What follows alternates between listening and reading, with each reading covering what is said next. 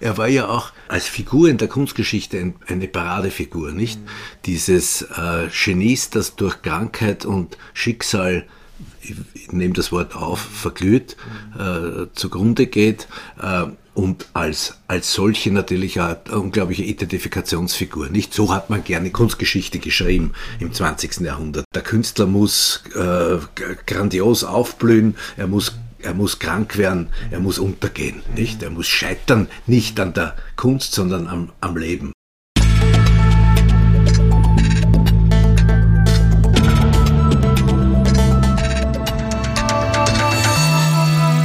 Ausgesprochen Kunst. Der Podcast mit Alexander Gieser.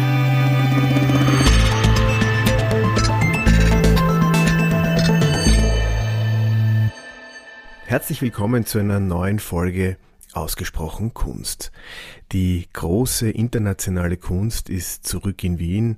Mit Amadeo Modigliani zeigt die Albertina in Wien eine Ausstellung dieses großen italienischen Malers, eigentlich auch Bildhauer und Malers. Und sie ist noch zu sehen bis zum 9. Jänner, eben in der Albertina, in den großen Haupträumen im Obergeschoss. Und wie gesagt, es ist toll, wieder eine, eine große internationale Ausstellung in der Stadt zu haben. Und für mich ein persönliches Highlight war zu sehen, wie sich da ein Künstler, der eigentlich zum Ziel hatte, als Bildhauer tätig zu sein, aus diversen Gründen, gesundheitliche Probleme, ähm, dann damit konfrontiert ist, das nicht machen zu können und neue Wege beschreitet. Und wie er von, von, der, von der Idee, der, der bildhauerischen Idee hin zur Malerei ähm, sich entwickelt, das fand ich besonders schön dargestellt in dieser Ausstellung. Und wir waren gemeinsam dort und natürlich äh, würde mich jetzt mal interessieren, so ganz spontan heraus, was war, was ist dir besonders in Erinnerung geblieben in dieser Ausstellung? Was mir besonders aufgefallen ist, das ist aber eigentlich erst beim Weggehen mir klar geworden, dass er ein reiner Figurenmaler ist. Es gibt keine Landschaft, es gibt kein Stillleben, es gibt keinerlei Bilder, die also sich nicht mit Menschen äh, beschäftigen. Mhm. Das ist schon sehr für mich sehr auffallend. Ich kenne kaum einen Maler, bei dem man das sehen kann. Ja. Oder ich kenne eigentlich keinen Maler. Ja, stimmt eigentlich, obwohl er diese, diese Akte, diese liegenden Akte ja manchmal, ich, ich, also mich erinnert es dann schon immer wieder auch so an, könnte auch eine Landschaft sein. Naja, wenn er was interpretiert ist, man kann auch ein Gesicht als Landschaft sehen, ist durchaus klar. Äh, und das sind gerade bei ihm auch durch seine Dehnungen und Streckungen und so weiter äh, durchaus zahlreiche Assoziationen aber er ist monomanischer Figurenmaler. Mhm. Und da zu einem großen Teil, ich würde mal so aus dem Bauch schätzen, zu mindestens 70 Prozent ein Frauenmaler. Der Maler Amedeo Modigliani wurde 1884 in Livorno geboren. Schon als Kind litt Modigliani an einer Lungenschwäche, die ihn sein Leben lang begleiten sollte. Von 1902 bis 1903 studierte er Malerei in Florenz und Venedig und übersiedelte 1906 nach Paris. Dort angekommen fand er schnell Anschluss an den Künstlerkreis um Pablo Picasso, Max Jacob, André Derain und Konstantin Brancusi. Beeinflusst von Brancusi widmete sich Modigliani einige Zeit ausschließlich der Bildhauerei und fertigte ruhige, frontale, meist überlenkte Köpfe. Diese Form der archaischen Handhabung seiner Skulpturen übertrug er auch auf seine malerischen Werke. Im Jahr 1913 kehrte er für eine kurze Zeit in seine Heimatstadt Livorno zurück, um dort mit Carrara-Marmor zu arbeiten. Erneut erkrankt, gab Modigliani die Bildhauerei anschließend endgültig auf und wandte sich nun vollkommen der Malerei zu. Die einzige Einzelausstellung zu Modiglianis Lebzeiten fand 1917 in der Galerie Berthe Weil statt und wurde wegen eines im Schaufenster ausgestellten Akts zum Skandal. Im selben Jahr lernte der Künstler die junge Kunststudentin Jeanne Ebuterne kennen. Von 1918 bis 1919 flohen die beiden vor dem Krieg nach Nizza und Canet-sur-Mer. 1919 kehrte Modigliani schwer krank nach Paris zurück – ein Jahr später starb er im Pariser Krankenhaus Charité. Das ist das eine, was mir aufgefallen mhm. ist. Aber möchte ich kurz einhaken, ist ja ganz interessant, weil ich meine, wir werden ja noch darauf äh, zu sprechen kommen, dass er ja aus der Bildhauerei kommt. Ja. Und wenn man jetzt, also als, als Bildhauer, äh, gibt es ja dann meistens auch fast nur die, die Figur als Thema, oder? Es gibt ja in der Bildhauerei auch keine Stillleben oder keine Landschaft. Ja, das ist richtig und das ist vielleicht auch einer der Gründe. Mhm. Nicht? Es gibt äh, Gruppen, es gibt Tiere in der Bildhauerei, aber es gibt auf jeden Fall äh, keine Landschaft mhm. und, und selten äh, äh, Stillleben. Ist vollkommen ja. richtig. Ja. Das mag mit ein Grund sein. Mhm. Was mir bei dieser Ausstellung besonders aufgefallen ist, ist auch, man kommt hinein und ist sofort einmal mit Picasso konfrontiert. Mhm. Dieses gegenüber dieser frühen Köpfe, diese trauernde, dieser frühe Kopf, glaube um sechs oder sieben Jahre, äh, äh, also Picasso vom Feinsten. Und daneben wirklich haltend, zwar ein bisschen später, aber, aber auch sehr überzeugend, diese von Modigliani stammenden Steinköpfe diese mhm. gelenkten, fast aus einer Säule herausgestalteten. Mhm. Das war der erste Eindruck in diesem ersten Saal für mich. Mhm. Aber beim Modellieren, also die, diese ersten Sandsteinköpfe, die sind so aus, den, aus dem 11er Jahr, 12er mhm. Jahr. Und da ist ja der Picasso eigentlich schon Durch. ein paar Jahre ja. dran an diesem Thema. Ja. Und der Modigliani kommt ja nach Paris und schließt sich dann Picasso an. Ja. Und und ich, ich weiß nicht, also ich, hab, ich hatte eine ähnliche, eine ähnliche Empfindung in diesem ersten Raum mit diesem Picasso, das ist einfach total einnehmend. Ja. Ja. Und ich denke mir aber auch, dass das durchaus ähm, also Sinn und Zweck war der, der Anordnung, weil das eben auch, vielleicht war das auch der Eindruck vom Modigliani, als er nach Paris gekommen ist. Ich, ich, glaube, was, was stimme ich dir voll zu und ich glaube, äh, was gut äh, ablesbar ist in diesem ersten Raum schon und wie überhaupt in der ganzen Ausstellung und dann auch in den nachfolgenden Räumen, ist diese äh, Entstehung dieser ganz bestimmten Pariser Moderne, die ja äh, wir immer landläufig sagen, na gut, da werden halt Masken äh, aus Afrika oder aus Polynesien oder was als Vorbild genommen. Äh, was stimmt bis zu einem gewissen Grad, was aber nur ein, äh, eine Einflussnahme sein kann. Es ging, und das sieht man dort ziemlich deutlich, um die, um die Endillusionierung der Köpfe. Es war noch, sage ich mal, 2000 Jahren immer illusionistische Versuche, den menschlichen Kopf, die menschliche Figur darzustellen. Äh, jetzt irgendwie die Zeit gekommen, es so weit zu abstrahieren, dass es äh, nur mehr ein Sinnbild wird. Und da waren dann Köpfe aus Afrika, aus später dann in weiteren Zimmern sind ja dann auch so kykladische mhm. äh, Idole zu sehen aus dem dritten, dritten und zweiten Jahrtausend vor Christus. Äh, die waren dann, äh, wie soll ich einmal sagen, Anleitung und Hilfe, mhm. aber sie waren nicht der Grund. Mhm. Sie waren vielleicht Anlass, aber sie waren nicht der Grund für diese, für diesen Versuch jetzt die Malerei oder im ersten Fall die Plastik zu befreien von der Faximilität und vom Illusionieren. Also so ein Auslöser. Ja, ja. ja. Ich meine, darüber haben wir ja auch, da hatten wir beide diese Empfindung, dass, dass, dass der Picasso ja recht schnell, äh, da, da, spürt man zwar diesen, also es wird ja auch thematisiert, ist ja auch Teil des Titels der Ausstellung, der, der Primitivismus kommt da ja auch vor, dass, der, dass, der, beim, dass das für Picasso irgendwie so ein Auslöser war, um dann ganz schnell in seinem in seine Bildsprache irgendwie zu kommen. Und ähm, wir hatten ja beide das Gefühl, dass, dass der Modigliani da etwas länger noch ähm, studiert, ähm, sich intensiver vielleicht mit dieser außereuropäischen Kunst auseinandersetzt, bis er seine eigene Bildsprache entwickelt. Ja, und vor allem geht er den anderen Weg, in eine andere Richtung. Für mich geht er wieder zurück zu einem, in eine Art Naturismus. Mhm. Also Ah, ich traue mich gar nicht sagen, aber er bleibt entlang der Natur, mhm. Äh, wegen dieses oft zitierten mhm. Cézanne-Zitats, über das du schon mit Recht oft gelacht hast.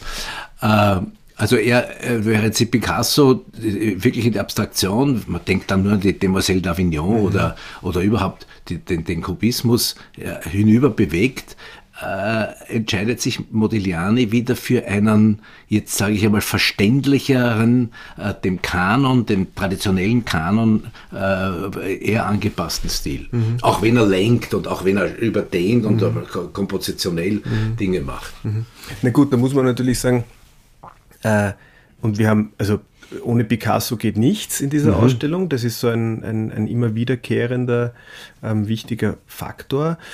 Jetzt der Picasso hat, ich weiß nicht, 70 Jahre malerisches Werk hinterlassen. Ja. Und der Modigliani fünf vier Jahre. oder fünf. Ja, ja, da muss man sagen, dass dass es ja eigentlich der, der, erklärte Wunsch war von Modigliani, Bildhauer zu sein. Ja. Und dass er aber wegen seinem körperlichen Zustand, das wäre zu beschwerlich gewesen. Und er hat dann, glaube ich, 1913 trifft er die Entscheidung, also sich auf die Malerei zu konzentrieren ja. und dann stirbt er 1920. Ja. Und zwar von 13 bis 15 versucht er so seinen Weg. Das heißt, er hatte nur die Chance auf eine Periode. Ja, ja, ja genau. Also das, was der Picasso mit seiner, ich sage jetzt mal, wenn man die Alle blaue fünf, und die rosa Periode zusammennimmt, die paar Jahre, viel mehr ist dem, ist dem Modigliani eigentlich auch nicht geblieben. Und dafür ist es eigentlich eine, eine recht, recht erstaunliche und schnelle Entwicklung dann auch gewesen weil so zwischen 16 und 18 entstehen eigentlich die Bilder, wo für man. Die er berühmt ist. Für ja. die er berühmt ist. Ja, ja. Aber da gehen wir chronologisch vor. Also ähm, er, er, er, er muss die Bildhauerei, glaube ich, schweren Herzens auch sein lassen. Und ähm, wie stellst du dir das vor? Ich meine, wenn, wenn sich jemand, der, der vor Augen irgendwie Skulpturen schaffen möchte, dann, dann ähm, erkennt, okay, er muss, er muss in der, er muss in zwei, er muss mit zwei Dimensionen auskommen. Mhm, mh. Geht das überhaupt? Oder ich meine, ich habe so das Gefühl, dass man immer ein bisschen den Bildhauer in seiner, auch in seiner Malerei mhm. spürt. Es passiert ihm aber noch was anderes. Es passiert ihm nicht nur der Picasso, es passieren ihm nicht nur die äh, frühen kykladischen Idole, diese kleinen Figuren oder äh, griechische, frühgriechische Geschichten, zum Teil auch dann Dinge aus dem Kongo, mhm. sondern es passiert ihm auch der Brancusi. Yeah. Und der Brancusi ist einer, der den Weg wirklich äh, konsequent weitergeht in Richtung Abstraktion. Mhm. Und es ist dort ja, du erinnerst dich, dieses wunderbare kleine Objekt, mhm. ich glaube es heißt das Leben, mhm. äh, in Wirklichkeit ein Ei, angedeutet mit einer Spaltungslinie und mit noch zwei anderen Ecken mhm. und so weiter. Es ist also die totale Reduktion, mhm. die ihm der Brancusi äh, als Bildhauer zumindest wegnimmt. Mhm. Das heißt, dieser Weg ist ihm versperrt. Mhm. Äh, der andere Weg, den der Picasso geht, ist ihm auch ein bisschen versperrt. Mhm. Er hat aber, er hat aber ein, ein Reduktions- und Bedürfnis in Richtung archaische Reduktion, Abstraktion, aber trotzdem mhm. in der, äh, im Bild bleiben. Ja. Gesperrt meinst du, weil es eben schon erledigt ist oder es ist, die Probleme sind erledigt, ja. nicht? Oder die Schritte sind gegangen. Ja. Man kann, man kann, auch wenn der Brancusi für ihn also ein großes Erlebnis ist, mhm. aber man kann nicht so auf halberten Weg beim Brancusi einsteigen mhm. und ihm immer nachtun. Mhm. So wie man das nicht kann. Äh, es können Braque und Picasso, weil die nebeneinander diese Entwicklung mhm. des Kubismus gehen. Mhm. Aber der, der, er kommt ein bisschen spät, er will Bildhauer werden, er sieht die, er sieht die Masken, er sieht die Idole, er sieht die Einflüsse bis herauf zum gleichzeitigen afrikanische Kunst, mhm. äh, die ihm, da sind wir wieder dort, wo wir zuerst waren, äh, abstrahieren helfen, mhm. ihm zeigen, dass es möglich ist, durch große Reduktion quasi archaisch, ich halte das Wort Primitivismus mhm. in dem Zusammenhang für gar nicht geeignet, mhm. gefällt mir gar nicht. Mhm. Es, ist, es ist Reduktion auf das Wesentliche. Und das macht er dann und mhm. entwickelt einen, und das muss ich jetzt auch sagen, in, der, in, in der Folge einen relativ gefälligen Stil. Mhm. Sehr auch dekorativ, dem frühen Art Deco verpflichtet, in den Figuren, in den Bewegungen, in den, es gibt so dieses eine Porträt, wo sich der so weit in den mittleren Saal, ich weiß gar nicht, wo mhm. das ist, äh, wo sich der so weit in ein Eck hinaufstrengt. Mhm. Der Hals wird immer länger. Ne? Erinnert ein bisschen, wir haben eh drüber gesprochen, an den an den äh, diesen Chile-Epigonen da bei uns. Osen. Den Osen, nicht? Wo es mhm. auch so Porträts gibt, die so ein bisschen exaltiert sind. Mhm. Und, und er wird ein bisschen dekorativ und ist aber dazwischen immer wieder unglaublich großartig. Mhm. Mhm. Beispiel Porträt Max Jakob. Ja. Nicht? Gut, das kommt, äh, glaube ich, im, im relativ am Anfang. Ja. Ähm, also wir, wir haben jetzt eigentlich den zweiten Raum ein bisschen übersprungen. Da geht es halt so dahin, da, da, merkt man, dass er so nach der, nach der Form sucht. Da hast du auch sehr auch schön gesagt. Dass es, ja, ja. Hast du auch gesagt in der Ausstellung, dass sich da irgendwie diese Form verselbstständigt ein bisschen. Mhm. Mhm. Und ähm, ich glaube, das ist also die, das ist so schön sieht man die, die Suche dieses offenbar auch ein bisschen eine, eine, eine, eine, ein, ein Vakuum für ihn, wo er nicht genau weiß, wie geht es denn weiter. Vielleicht aus den Gründen, weil er gemerkt hat, okay, der, der Picasso hat das schon so gemacht und der Brancusi hat das schon so ja. gemacht, wo ist da mein, wo ist da mein Weg? Also ja. er sucht seinen Weg und dann im, im Eck dort in, ich glaube, der dritte oder der vierte Raum, dann hängt dieses Porträt von dem, von dem Max Jakob, ja. wo wir eigentlich lang davor gestanden ja. sind und beide empfunden haben, dass das dass er da irgendwie ein bisschen so wie angekommen ist. Ja? Wo, er die Linie, wo die Linie nicht mehr ganz so wichtig ist, sondern wo er beginnt auch zu gestalten, die Fläche zu malen, zu modellieren. Ja. Modellianieren. Äh, modellieren. und, es wird, und es wird dadurch so lebendig. Und ja. man, man, bekommt dann das, das erste Mal auch so eine, so eine Zuneigung zu dem, zu dem Porträtierten. Ja, das ja, wird dann so ja, menschlich. Ja, das ist ja besonders raffiniert, weil er dort dieses, dieses Gegensätzliche, dieses Antagonistische besonders zum Ausdruck bringt. Das Quant, der Körper ist alles ganz flach gemalt, mhm. was ja sonst bei ihm immer ist. Der mhm. hat ja kaum pastose Geschichten. Mhm. Aber bei dem Porträt Max Jakob, wenn man mhm. sich das genau anschaut, wir haben es ja gesehen, mhm. dieses Gesicht ist wirklich modelliert, mhm. also mit, mit Schattierungen gemalt und mit einer, mit, einer, mit einer Hinwendung, so dass man wirklich das Gefühl hat, hier entwickelt sich ein Körper. Das gibt Spannung. Der Kopf, der springt einem an und er mhm. Wird, wird Ding. Das macht er ja ganz selten. Mhm. Aber das ist schon 1916, glaube ich, oder 15, ja, ich glaub, 16. Ja, ja, ja. Die, die früheren Porträts, ich meine, das berühmte da, den, wer den Diego Rivera ja. malt, da ist er auch noch auf der Suche, nicht? Mhm. Da gibt's auch noch, sie hängen, hängen ja daneben absichtlich diesen einen Harlekin von Picasso, ja. um die Oberfläche und mhm. die Farbgebung, die Kolorierung auch zu mhm. zeigen. Da ist er noch auf der Suche. Ich glaube, ab, ab 15 mhm. Hat, er, hat er seinen, seinen Stil gefunden mhm. und, und, und seinen Weg. Und ich glaube, ich meine, auch wenn man vielleicht manchmal dann so erinnert wird, vor allem wenn man dann äh, die, die nachfolgende Generation sich vor Augen ruft, ich meine, wir haben dann so ein bisschen, ein bisschen an den Käse von Dongen und du, ja. die, die École de Paris, aber ähm, er, er schafft eigentlich eine neue, einen neuen, einen neuen Stil.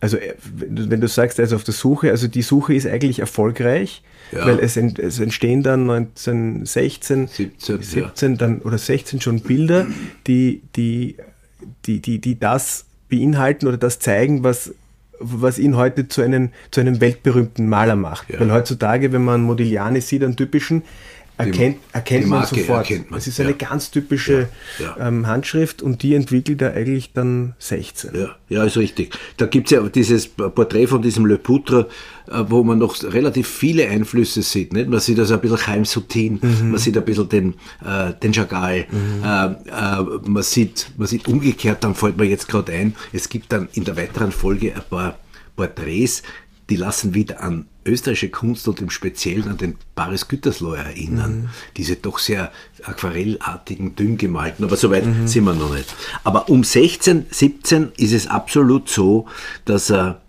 dass er äh, seinen Stil findet, die mhm. Marke entwickelt mhm. und das jetzt in einer äh, eigentlich immer vorhandenen Frontalität abhandelt. Mhm.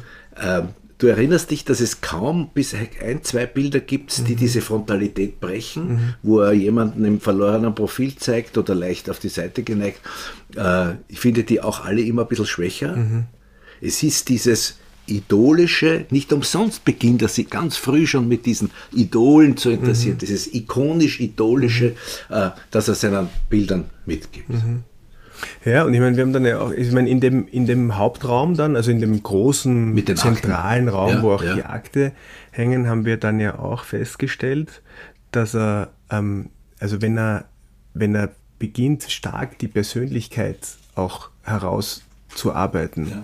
dann, dann, das geht ja dann oft dann ein bisschen äh, auf, auf Kosten der, dieser archaischen mhm. Wirkung, dieser, dieser, das ist dann eben jetzt nicht ein ein, ein Prototyp eines, eines liegenden Frauenakts, sondern da erkennt man vielleicht schon, welche Frau da dargestellt sein könnte. Also das ist, das ist also mit dieser Psychologisierung ähm, spielt er, aber ich glaube wirklich stark sind die Bilder, wo, wo, wo, wo, wo, wo keine Augen sichtbar sind, wo keine, ähm, wo es einfach so ein bisschen ja. reduziert ist auf, auf das, auf das nicht, Notwendige. Nicht das Besondere, sondern das allgemeine ja. Sucht. Nicht? Ja. Also es gibt dieses Porträt dieser jungen Lolotte. Mhm die sehr verbindlich, sehr mhm. lieblich, mhm. in Wirklichkeit aber fast banal ist, nicht? Äh, ja, ja, okay. ja, ja man muss es, ja, also auf einem, auf einem hohen Niveau. Auf einem hohen Niveau fast banal ist. Mhm. Und äh, man sieht ja auch den, ein bisschen den Trick, wenn er, wenn er, es gibt Bilder mit ihm, wo er die Augen behandelt, Bilder, mhm. wo er die Augen auslässt. Mhm. Ich habe so das Gefühl, dass es, ich meine, es ist ein alter malerischer Trick, die, das allgemeine durch die Entindividualisierung. Und wie kann man jetzt entindividualisieren, indem man eben dem Menschen die Augen nimmt mhm. und dadurch den, erinnert dich an den, an den Österreicher Georg Merkel, mhm. der viele seiner Figuren dann einfach äh, nur Flächen statt Augen gemalt mhm. hat, um das, um das Allgemeine zu, zu denken. Und das ist bei ihm auch der Fall. Mhm. Äh, die, die, diese, diese Auswahl, also dieses, dieser dieser Trick, sich dem, dem, dem Verbindlichen, dem Allgemeingültigen zu nähern, mhm. ist über weite Strecken zu mhm. sehen. Mhm. Was mir auch dann irgendwie aufgefallen, oder das ist mir eigentlich erst aufgefallen, weil ich darauf hingewiesen wurde, also jetzt mal ein bisschen off-topic zur Ausstellungsarchitektur, dass da oft so die, dass in dem großen Saal die, die Ecken ja. gerundet sind. Ne? Ist ja. mir bei meinem ersten Besuch überhaupt nicht aufgefallen. Ja, ähm, es wäre eine interessante Frage. Also ich, hab, ich, ich sehe dafür keine Erklärung. Ja. Aber das ist wahrscheinlich einfach eine, eine Ausstellungsarchitektur, Idee, so wie eine Farbe. Aber es ist vielleicht gut, dass es mir nicht aufgefallen ist, weil es stört auch nicht. Würde ich jetzt versuchen, als Architekt das zu erklären, würde ich sagen, diese Runden sind einfach dafür da, um uns weiterzuleiten, ja.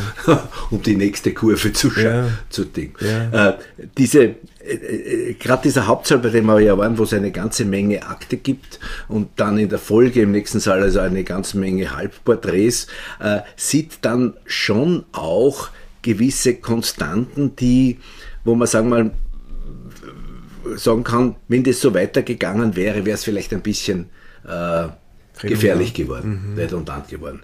Diese diese Akte, für die er berühmt ist und die, du hast es ja erwähnt, wie Landschaften daherkommen, mhm. äh, sind ja mit einer, sind also mit einer Sicherheit für Komposition, Fläche, Farbe, Ausstrahlung äh, äh, von besonderer Qualität gemacht. Bei den Porträts, die nachher kommen, ist mir aufgefallen, und vielleicht war das ein bisschen ein Fehler beim Hängen, dass alle diese Porträts sich äh, an den Händen nehmen. Mhm. Also es ist immer ein, es ist immer eine Kreis, äh, Komposition, da kommt auch ein bisschen, ein bisschen Langeweile auf. Ist natürlich aber auch ein klassisches eine klassische Lösung für die Hände. Also ich, ich blicke jetzt hier gerade, wir sitzen in der Bibliothek bei uns ja. in der Akademiestraße und hinter dir, wenn du dich kurz umdrehst, hängt ein Bild von Ferdinand Ludwig Graf, ein Frauenporträt und sie hat ähm, vor sich gefaltete Hände. Also ja. das ist, glaube ich, etwas, was, wenn man, wenn man klassische Porträts jetzt analysiert ja. wird, und die Frage sich stellt, was passiert mit den Händen, ja. gibt es vielleicht 85 Prozent ja. Es sind einfach die Hände ineinander geschlossen oder gefalten. Ja. ja, aber ich möchte trotzdem, die, die, die uns jetzt zuhören, darauf aufmerksam machen, sich in diesem, glaube ich, vierten oder fünften, nach dem großen Saal, sind also dann so vier Bilder hintereinander oder nebeneinander, die alle wie im Ballett wirklich mhm. die, die Händchen. Ist auffällig, ja. Ja, es ist wirklich auffällig. Du meinst, das hätte man, hätte man Vielleicht ein bisschen anders hängen können. Nicht? Mhm. Äh, aber auf der anderen Seite wiederum seine Raffinesse und seine Fähigkeit und sein unglaubliches Talent in dieser Fläche und in dieser beschränkten Aufgabe. Mhm. Er hat ja immer nur meistens halbfigurige Porträts, mhm. die einem frontal anschauen. Mhm. Und wie er dann imstande ist, diese Figuren dann doch durch eine bisschen Bewegung nach links, nach rechts, eine gewisse Exaltiertheit, mhm. äh, ein, eine gewisse exaltierte Kopfhaltung, selbstverständlich die Längung, mhm. äh, kaum Details rundherum, es gibt natürlich schon Beiwerk, aber kaum Details, sondern doch immer wieder zu gestalten und mit Hilfe dieser für mich rein eigentlich dekorativen Entscheidungen trotzdem die die Figuren, die Personen zu, zu, zu psychologisieren. Mhm. Also dem jetzt, dem jetzt was Statischeres mhm. zu geben oder was Unruhigeres zu geben mhm. oder was Aufgeregteres. Mhm. Also wenn man das Bild für Bild verfolgt, muss man mhm. sagen, Hut ab, da ist auch ein nicht nur Routine dahinter. Dass man natürlich bei gewissen Bildern, äh, wem ist es zu, wem ist es schon zu ver, wer ist schon zu verurteilen, wenn der Erfolg wiederholt und prolongiert. Mhm. Es ist nicht jeder Picasso, der mhm. nach fünf Jahren sagt oder nach drei Jahren sagt, mhm. habt's mir gerne, ich mache jetzt ganz was anderes. Ja, vielleicht wäre das ja auch ja. gekommen, aber ja. die, die Zeit ist ihm halt ja. nicht, war ihm halt nicht gegeben. Aber ich sehe das auch so. Es gibt, es gibt in diesem vorletzten Raum ein, eine ganze Reihe von Bildern, die, wenn man sie genauer betrachtet einiges an Eigenartigkeiten auch aufwirft. Einen extrem gelenkten Hals ja. oder schief, also versetzte Ohren ja, und ja. diese, diese, diese, diese äh, un, wie hast du vorher gesagt, etwas ein bisschen aus dem, aus dem Gleichgewicht gerückt. Ähm, aber das, das fällt einem nur auf, wenn man darauf hingewiesen wird. Ja. Also wenn man, wenn man sich das, wenn man sich das anschaut, dann, dann ist es nicht, es ist nicht störend. Ja.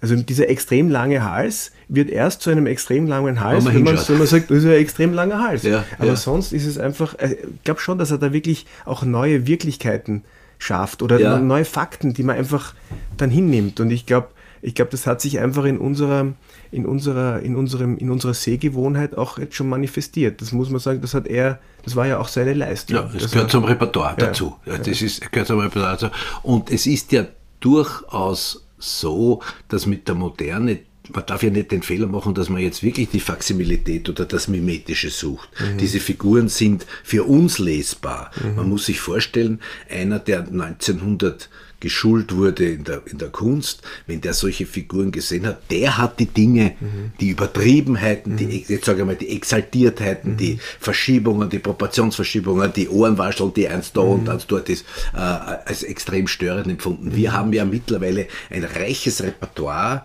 an künstlerischen Lösungen, mhm. nicht?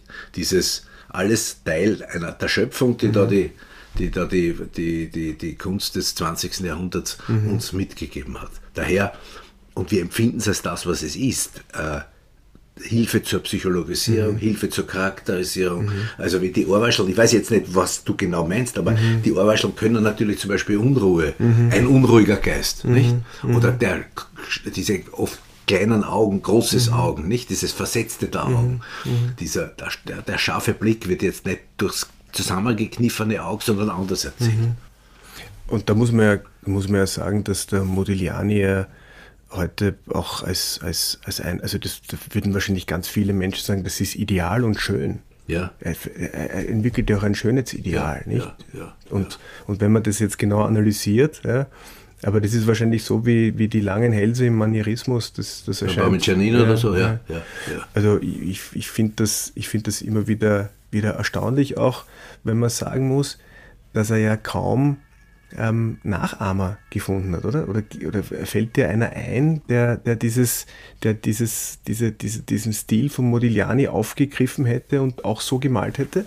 Also, ich habe den vorher schon genannt, ein bisschen kurz und auch nicht sehr aufregend, der, der österreichische Maler Albert Paris Gütersloh, mhm. da gibt es in den 20er Jahren ein paar so Porträts. Mhm. Ich denke auch an sein berühmtes, an das relativ berühmte Selbstporträt von mhm. ihm, das also in seiner, in seiner äh, Naivität und zeichnerischen mhm. Naivität äh, sich durchaus vergleichen lässt mit Modigliani. Aber mhm. du hast vollkommen recht. Mhm. Meine, mit, mit die Nähe zum Chaim Sutin und die mhm. Nähe zu den, zu den, zu den äh, äh, Malern dieser Zeit ist ja wirklich eine Parallelität ja. und nicht etwas, wo dann. Ja. ja, und, und, und die danach bauen auf ihm auf, aber aber es ist fast unmöglich, so zu malen wie Modigliani ja. nach Modigliani, weil ja. das ist einfach durch, das ist so wie mit Francis Bacon. Ja, das richtig. ist durchdekliniert. Ja, ja. Und das ist, und da, da, würde ich auch sagen, ich meine, er geht auch, ich weiß nicht, ob er, ich meine, sein, sein Tod war ja dann, glaube ich, auch ähm, jetzt nicht ganz überraschend, weil er war ja gesundheitlich schon schwer angeschlagen. Ja. Also ich, ich war ihm, wird ihm wohl klar gewesen sein, dass er, dass er jetzt nicht ewig Zeit hat. Ja. Und, und ähm, ich, ich finde gerade auch die, die, das sind im letzten Raum auch ein paar Bilder dabei, die, wo nochmal alles drin ist. Viel Kraft, aber auch schon so gefühlt, dass, dass, man, dass die Kraft ausgeht. Das Vergängliche. Ja. ja. Also ich weiß nicht, ob das, ob das vielleicht auch eine, eine Leistung ist der, der, der, der Hängung oder der, der Ausstellungskonzeption auch vielleicht, dass, dass das bewusst so gemacht ist. Auch das Ergebnis unseres Wissens, das halt jetzt dem Ende zugeht, man mhm. ist ja durchaus bereit, so Dinge zu mhm. interpretieren.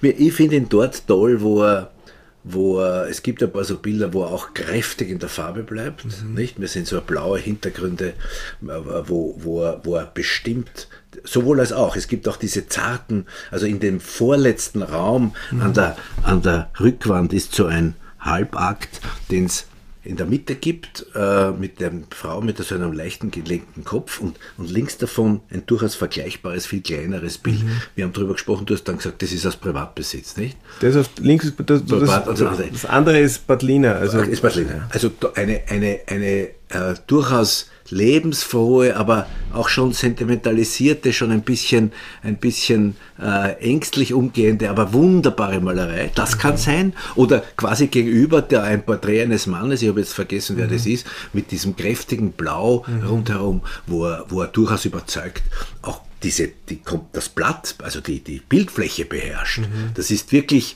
schon ein Wunderding, wie der ins, hineinspannt in, die, in dieses Rechteck. Mhm. Also darin durchaus vergleichbar, obwohl er ganz anderer Maler ist mit dem Schiele, mhm. weil der war es auch ein Großmeister des, des Ausnützens der, äh, des Formates und mhm. des Hineinsetzens. Mhm. Also eine, eine wirklich besuchenswerte Ausstellung. Ah, lesenswerter Katalog, auf jeden lesenswerter Fall. Lesenswerter Katalog, besuchenswerte Ausstellung. Äh, diese wie man eigentlich durch Reduktion auf ein Thema Mensch von vorne ne? Mhm. Ja. und liegende Akte, mhm. die ja für mich eine unglaubliche Lebens, bei aller, bei aller jetzt Dekadenz, die man auch ein bisschen spürt, mhm. aber sehr lebensbejahend, sehr, mhm. sehr, sehr so sich durchaus einreihen in die großen Akte von, von, von Tizian über Rubens Goya. bis hin zu Goya. Ne? Also ich glaube, dass er durchaus ähm, die diese, diese Kraft in sich hatte, Menschen für sich einzunehmen. Und ich glaube, er hat einfach viel, viel in seine Arbeit hineingesteckt. Mhm. Und das mhm. merkt man diesen Bildern noch an. Es mhm. ist manchmal, auch wenn sie, es sind ein paar blassere dabei, aber manchmal strotzt das vor, vor, vor Dichte und vor, ja. und vor Leben auch. Ja. Und das ist auch so wie, ich meine, du hast den Chile genannt. Ich meine, vielleicht ist es ein Verglühen, ja. ein schnelles Verglühen. Ja. Er war ja auch, äh, als Figur in der Kunstgeschichte eine Paradefigur, nicht? Mhm. Dieses äh, Genies, das durch Krankheit und Schicksal ich nehme das Wort auf, mhm. verglüht, mhm. Äh, zugrunde geht. Äh, und als, als solche natürlich eine unglaubliche Identifikationsfigur. Nicht so hat man gerne Kunstgeschichte geschrieben im 20. Jahrhundert, mit den, mit den schon natürlich ein bisschen beeinflusst noch vom Geniekult, mhm. äh, aber der, der Künstler muss äh, grandios aufblühen, er muss, mhm. er muss krank werden, mhm. er muss untergehen, mhm. nicht? Er muss scheitern, nicht mhm. an der Kunst, sondern am, am Leben. Mhm. Das ist so ein bisschen wir haben auch darüber gesprochen, so wie der Picasso und der Kannweiler die Kunstgeschichte beeinflusst haben mhm. und geschrieben haben, so haben auch solche Figuren zu einem, zum, zum Künstlerbild beigetragen, ne? Mhm. wo dann ein Thomas Mann gar nicht hineinpasst. Nicht? Mhm. Zum Beispiel, obwohl jetzt kein, kein, oder einer, der, der um 9 Uhr ins Atelier geht und malt, mhm. zum Beispiel ein Cézanne oder mhm. sowas. Nicht? Mhm. Äh, der, der ist das, die, die Fotos, die du gesagt hast, mhm. die, äh, die, zeigen ja leidenschaftliche, gelockte mhm. mit, mit rotem, also mit Halsband, mhm. äh, äh, Bon Vivants, die mhm. da hineinpassen in, in, in, in den Montmartre und in, die, mhm. in die Künstlerkolonien äh, in Paris nach, mhm. nach 1900. Das ist auch äh, ein Topos direkt, der erfüllt sich selbst. Aber ich, ich, kann nur noch einmal sagen, die Gelegenheit äh, ist nicht, nicht so schnell wieder da, dass man von diesem Maler, den ich, und das gebe ich jetzt auch zu, äh, wie oft ein bisschen falsch eingeschätzt habe. Ich bin ja lange Jahrzehnte immer mit dem Vorurteil durch die Welt gegangen, naja gut, der hat da was gefunden und das hat er wiederholt, bis er gestorben ist. Mhm. Äh, es gibt vorher wunderbare Bilder, dazwischen wunderbare Bilder. Es gibt wie bei allen Künstlern auch ein paar Bilder, wo man sagt, die sind eher routiniert, aber, aber es ist ein großartiger Künstler, der mit, mit der Figur, mit dem Menschen, einer der letzten, der mit der Figur und dem Menschen noch einmal wirklich überzeugend umgeht.